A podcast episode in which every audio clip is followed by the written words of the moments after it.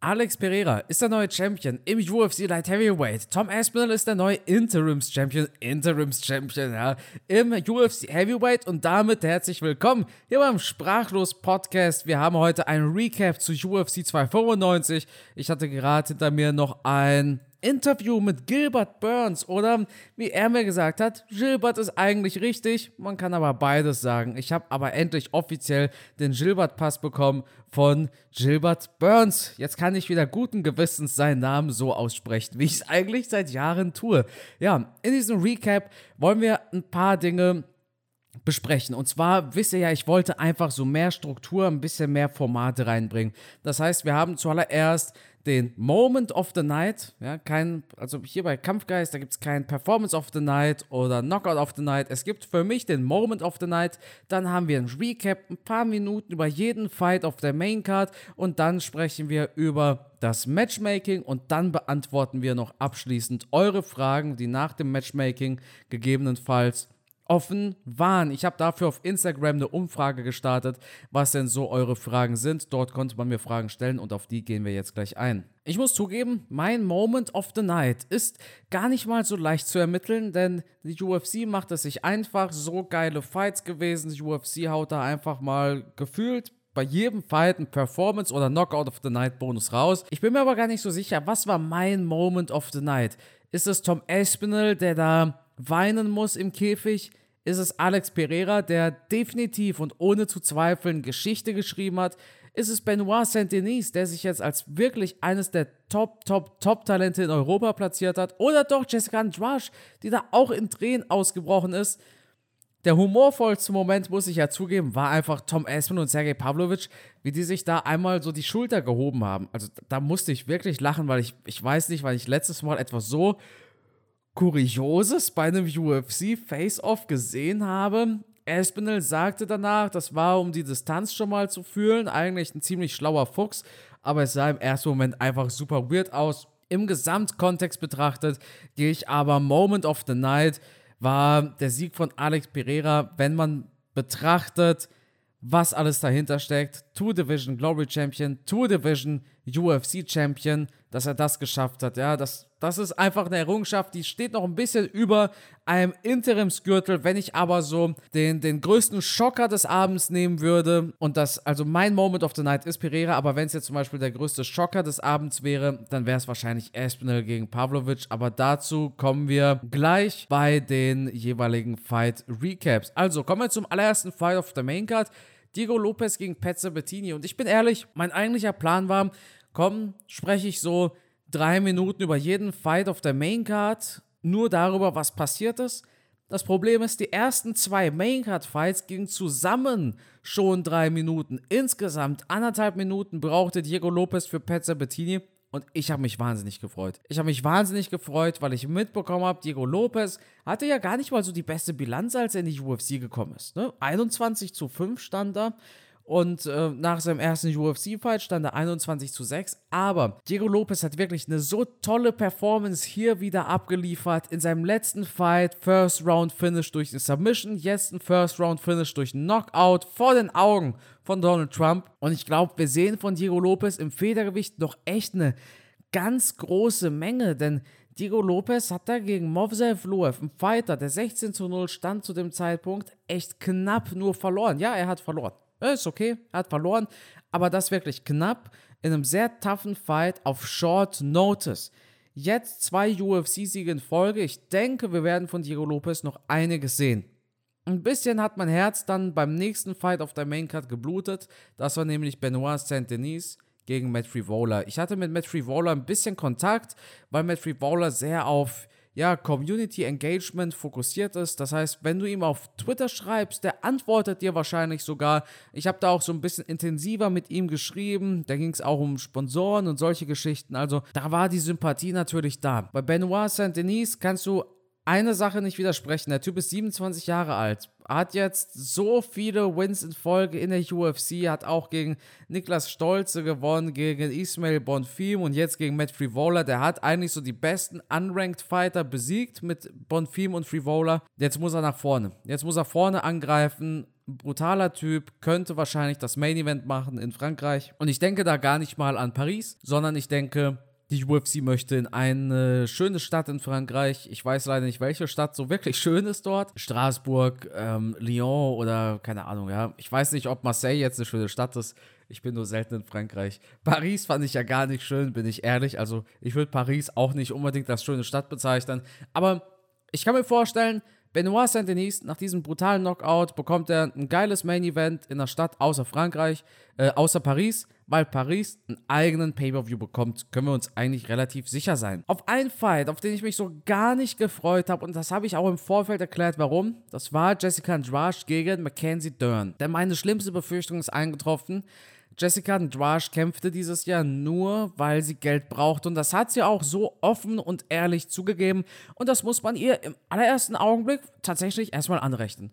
Andrade, die sagt, Leute, ich habe mich scheiden lassen, Bürokratie, arschteuer, ich brauche die Kohle und deshalb kämpfe ich so oft. Sehr offen und ehrlich. Und ich habe auch wirklich Mitleid gehabt mit Andrade nach dem, was sie so erzählt hat, ja, sie wurde zu gewissen Dingen, die sie online verkauft hat, gezwungen und, und da, da hast du wirklich Mitleid mit ihr. Jetzt, dass sie das fünfte Mal kämpft dieses Jahr ne, und mit vier Niederlagen in Folge reingeht, war natürlich echt eine heftige Nummer. Aber sie hat diesen Fight brutal gemacht und die hat sich da wirklich den Frust von den Fäusten geballert. Das war ja mal so geil. Mackenzie Dern, die da einen Knockdown nach dem anderen kassiert hat. Und ich fand es auch gut gemacht vom Ref, dass der Ref irgendwann gesagt hat: Pass auf, das waren jetzt zu viele Knockdowns, der Fight ist vorbei. Ja, also Mackenzie Dern ging ja ab einem gewissen Zeitpunkt wirklich bei jedem Knockdown zu Boden. Das war ja absolut verrückt und absolut stark gemacht von Jessica Andrade, die da wirklich super emotional geworden ist und man konnte sich einfach nur für sie freuen. Anders kann man diese Emotion nicht beschreiben.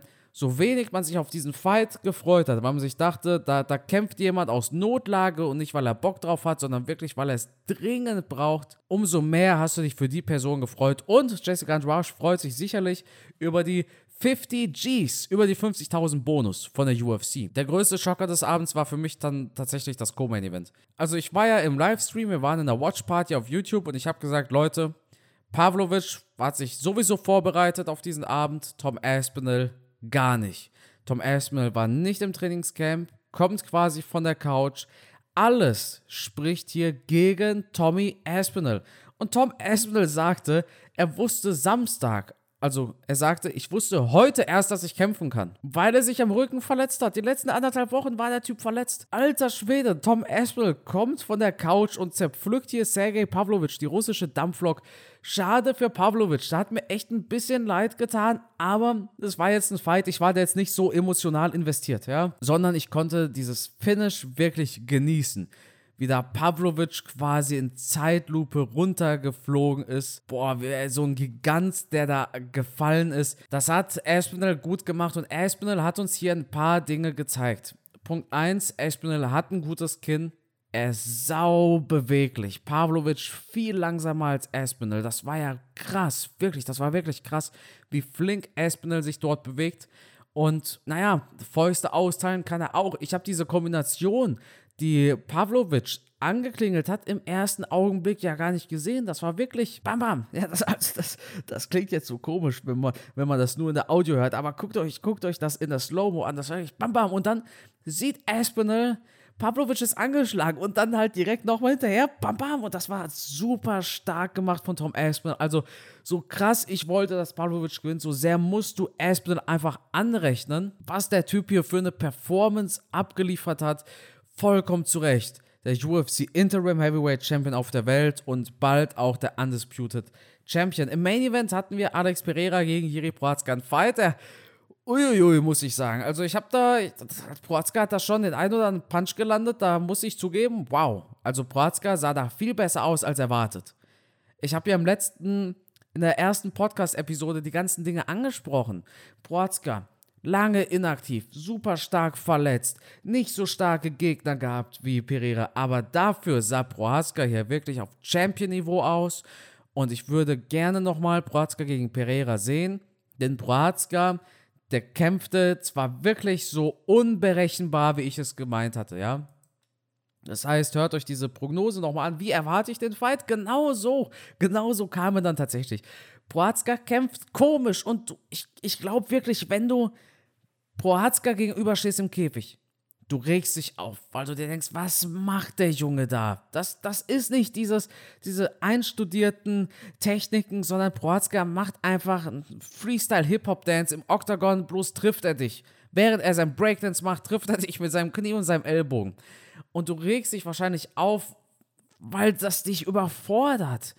Versteht ihr, was ich meine? Es überfordert dich einfach. Da steht so ein Zappel-Philipp vor dir und, und ballert dir auf einmal einen Ellbogen rein und ein Flying Knee und, und ein Legkick und Wahnsinn. Genug Lob für Prohatzka. Eine Sache muss ich zugeben, was Prohatzka richtig gut gemacht hat und wo ich immer ein bisschen Sorge hatte, war, als er Pereira so gegen den Käfig gedrückt hat. Das hat er wirklich gut gemacht. Prohatzka teilweise mit viel Druck und normalerweise ist Pereira derjenige, der immer nach vorne geht, ja, der den Gegner gegen den Käfig presst. Schaut euch die zwei Adesanya-Fights an, schaut euch Blachowitz-Fight an. Naja, Sean Strickland-Fight war halt vorbei, bevor es überhaupt zum Käfig ging. Aber jetzt war Pereira derjenige, der gegen den Käfig gedrückt wurde, durch den hohen Druck von Prohatzka, durch den Vorwärtsgang. Das war von Pereiras Vorteil, so hat er nämlich, bam, diese Konterlinke landen können. Prohatzka wollte ein bisschen zu viel. Es, ich es war ein bisschen erschreckend, wie ähnlich Pereiras Knockout aussah hm, mit dem von Adesanya gegen ihn oder auch vor allem fand ich sehr, sehr ähnlich Adesanya gegen Whittaker. Wenn ihr den Fight Pass habt, wenn ihr zu viel Langweiler habt oder zu viel Zeit, schaut euch wirklich einmal das Adesanya gegen Whittaker Finish an und dann nochmal Pereira gegen Prohatzka. In meinen Augen kein Early Stoppage. Ich habe darüber ein sehr ausführliches YouTube-Video gemacht, einfach weil ich die Szene zeigen musste, die erklärt, warum es kein Early Stoppage war. Prohatzka war wirklich out und auf dem Weg nach unten oder beim Aufprall nach unten war er wieder da.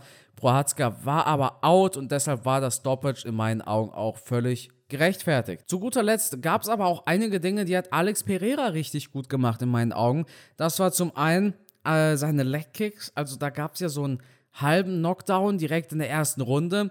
Die Legkicks, die haben wirklich reingeknallt und die hat er wirklich super stark gemacht. Alles in einem ein super ausgeglichener Kampf auf Augenhöhe, zwei super starke Kämpfer und in meinen Augen zu kompetitiv und zu geil, um das Ganze nicht nochmal zu buchen. Und deshalb kommen wir jetzt auch zum nächsten Part und zwar dem Matchmaking. Hier behandle ich nur Tom Aspinall, äh, Pavlovic, Pereira und Proazka, weil ich denke, dass für Diego Lopez oder Pezze Bettini, da ist es ziemlich schwer, wenn du kein Vollzeit-Matchmaker bist, das quasi wirklich zu erarbeiten und das auch legitim. Ich könnte natürlich ganz stumpf, wie es manche machen, auf äh, Tapology gehen oder auf UFC, auf die UFC-Rankings, aber ich will das schon, schon ordentlich machen. Und deshalb schauen wir erstmal auf Tom Aspinall. Da liegt die Antwort ja eigentlich auf der Hand. Tom Aspinall sollte gegen Jones kämpfen, dazu wird es aber nicht kommen. Nicht, weil Jones Angst hat oder sowas. Leute, Jones ist so wahnsinnig erfolgreich in, in seiner Vergangenheit und seit zehn Jahren. Er wurde nie besiegt.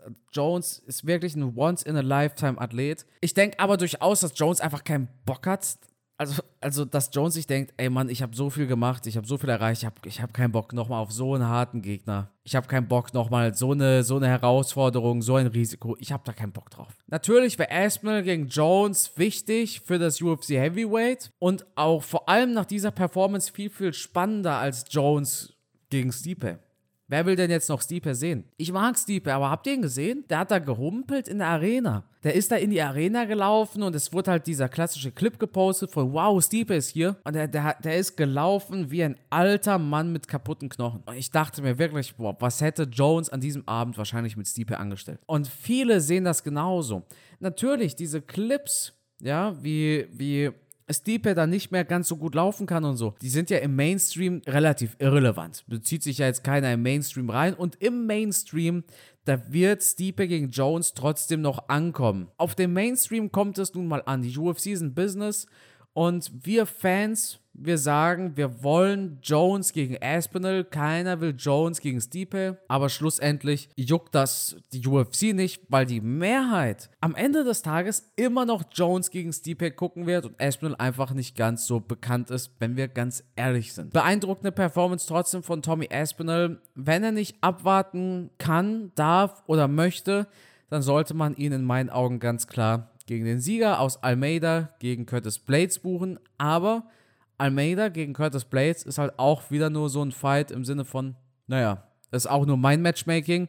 Almeida gegen Cyril Gahn steht auch im Raum, will aber kein Mensch sehen. Ey, jetzt mal ehrlich, Almeida pochert so krass auf den Fight mit Cyril Gahn. Ist mir auch klar, warum. Kann er da fünf Runden auf ihm liegen, wie er auf wie er auf Derrick Lewis lag, aber hätte der da einen spannenderen Fight gegen Lewis abgeliefert, hätte man sich wahrscheinlich gesagt, okay, machen wir. Aber so sehe ich da keine, keine Möglichkeit für Almeida gegen Cyril Gahn zu kämpfen. Schwierige Situation für Aspinall. Noch schwieriger für Pavlovic, denn im Endeffekt ist dieser Gegnerpool, den wir haben in der UFC, vor allem im Heavyweight, im Top-Level Heavyweight, ja relativ klein. Gegen wen will denn Pavlovic kämpfen? Derrick Lewis hat er nämlich gefinisht. Er könnte halt vielleicht gegen Volkov kämpfen. Ich weiß nicht, ob die UFC mal wieder nach Russland kommen möchte. Wäre eigentlich ganz cool, aber eher unrealistisch heutzutage, glaube ich. Sergei Spivak würde keinen Sinn ergeben. Gegen wen soll er kämpfen? Vielleicht halt gegen Cyril Gahn. Okay, dann hätte Cyril Gahn ist halt aber die Nummer 1. Also noch bald ist ja Tom Aspinall die Nummer 1, weil er halt der Interims-Champion ist. Boah, das ist jetzt doch schwieriger als gedacht. Du könntest Cyril Gahn gegen Jailton Almeida buchen dann wäre Curtis Blades frei. Aber Tom Aspinall, äh, Sergej Pavlovich kämpfte schon mal gegen Curtis Blades. Das wäre ja auch wack. Das Heavyweight ist einfach doomed. Okay, am Ende buchst du nicht Jailton Almeida gegen Blades oder Almeida gegen Garn. Du buchst einfach Sergej Pavlovich gegen Jailton Almeida. Und zwar aus einem Grund. Pavlovich hat einen Wrestling-Background und Almeida kann auf Pavlovich nicht einfach so stumpf drauf rumliegen, wie er es tut bei, bei Derrick Lewis. Almeida aber sauber wirklich. Also physisch komplettes Gegenteil von Pavlovic. Pavlovic, großer russischer Panzer. Almeida relativ dünn fürs Heavyweight, sehr skinny, sehr athletisch, brutal durchtrainiert. Wäre eigentlich ein ganz spannender Fight und Tom Aspinall könnte vielleicht dann gegen den Sieger antreten. Das sind mir, das sind mir ein bisschen zu viele What-Ifs. Das sind mir ein bisschen zu viele What-Ifs. What if? Einmal gegen wen kämpft Almeida? Was ist mit Cyril Gahn? Welche Pläne hat die UFC? Wann kämpft Jones überhaupt gegen Stipe? Wir wissen es nicht. Das ist so ärgerlich. Ich gehe aber nach wie vor mit Pavlovic gegen Almeida und der Sieger dann gegen Tom Aspinall. Interimstitel verteidigen ist auch einfach eine echt komische Geschichte. Also Finde ich auch so ein bisschen unnötig, ehrlich gesagt. Dann hatten wir noch das Main Event: Alex Pereira gegen Jiri Prohatzka. Ich habe es euch ja schon gesagt, ich würde am allerliebsten ein Rematch sehen, aber damit sind nur 20% meiner Meinung. Ich habe auf Instagram die Umfrage gestartet. Wen wollt ihr als nächstes für Pereira? 30% gehen mit Adesanya, 20% gehen mit Jiri Prohatzka, 50% gehen mit Jamal Hill. Und das sind über 1000 Leute, die gesagt haben, Jamal Hill.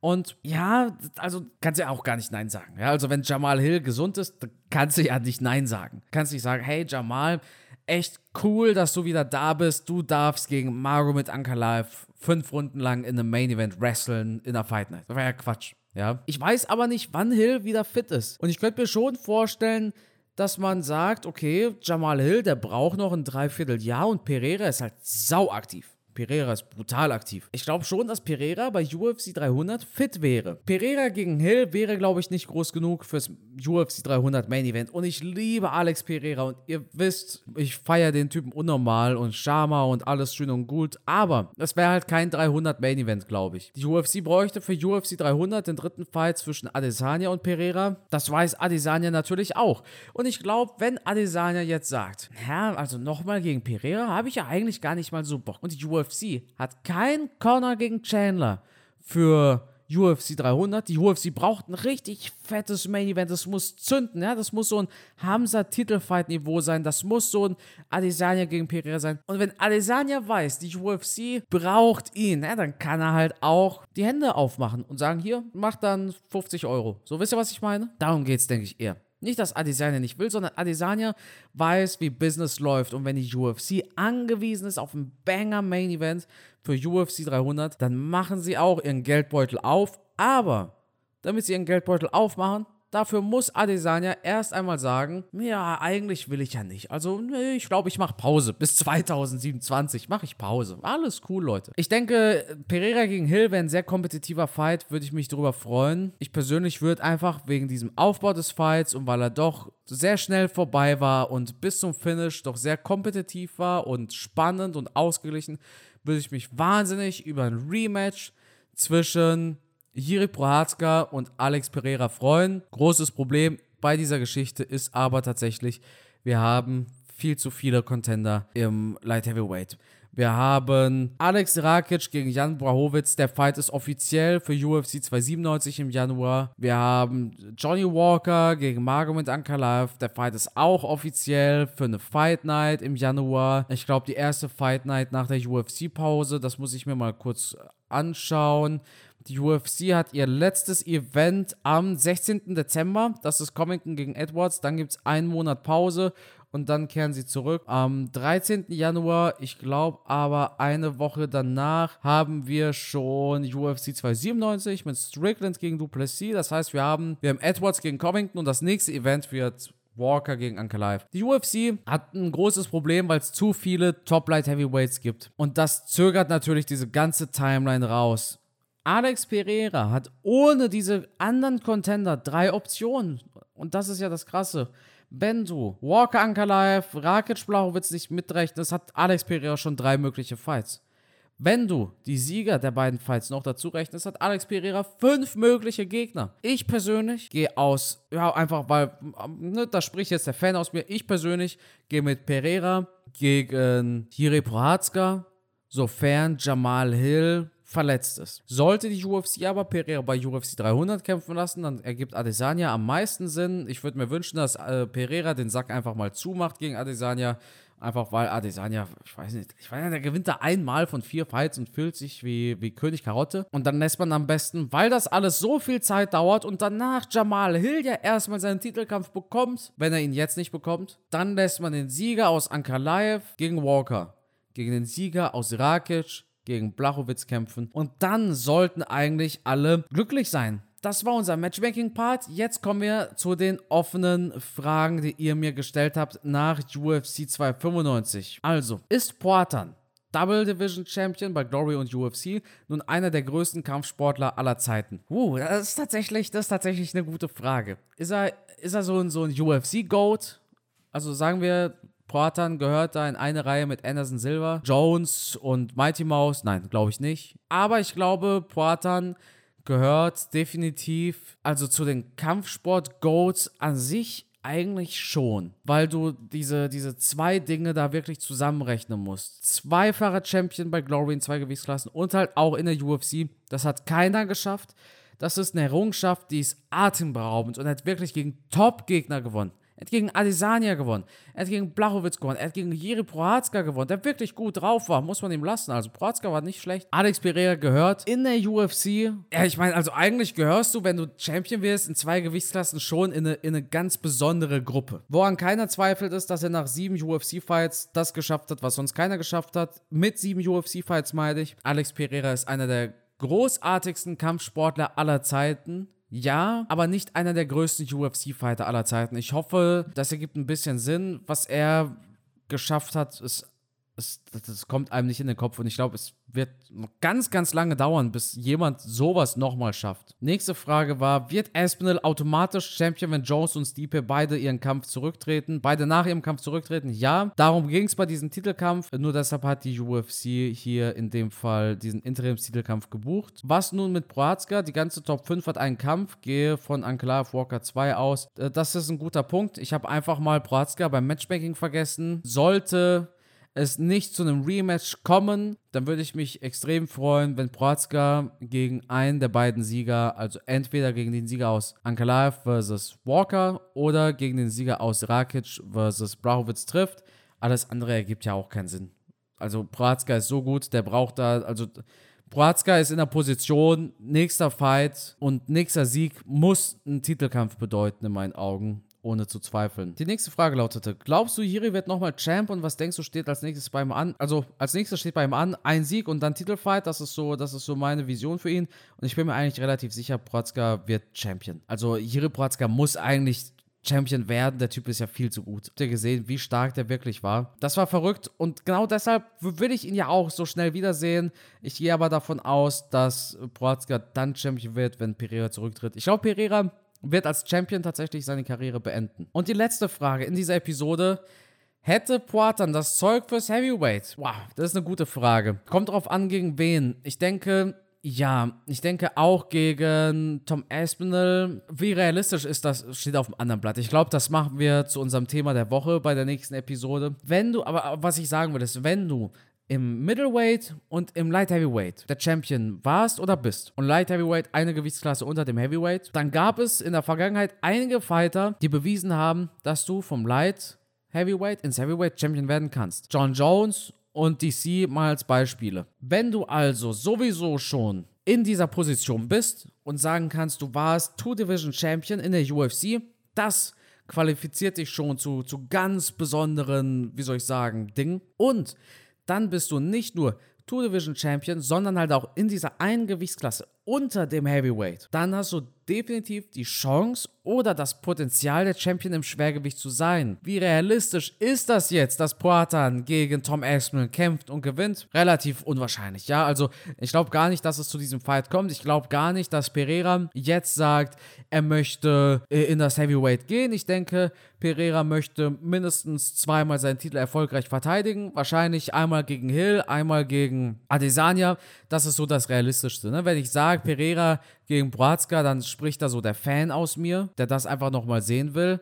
Aber ganz realistisch gesehen sehen wir Poatan und Izzy, sollte denn Pereira seinen nächsten Fight natürlich gewinnen. Das ist immer die Voraussetzung. Und der denkt da aktuell gar nicht ans Heavyweight nach. Es war noch nie jemand so kurz davor, das zu schaffen, was Pereira schaffen könnte, wenn er es wollen würde. Und zwar Three Division Champion, dreifacher Champion. Das gab es in der UFC tatsächlich noch nie. Und dann würde ich sagen, bin ich wirklich auf eure Meinung gespannt. Ich habe diese Episode hier in diese paar Segmente aufgeteilt. Und zwar Moment of the Night, Recap, Matchmaking und dann kommen eure Fragen. Gebt mir bitte euer Feedback, was ihr darüber denkt.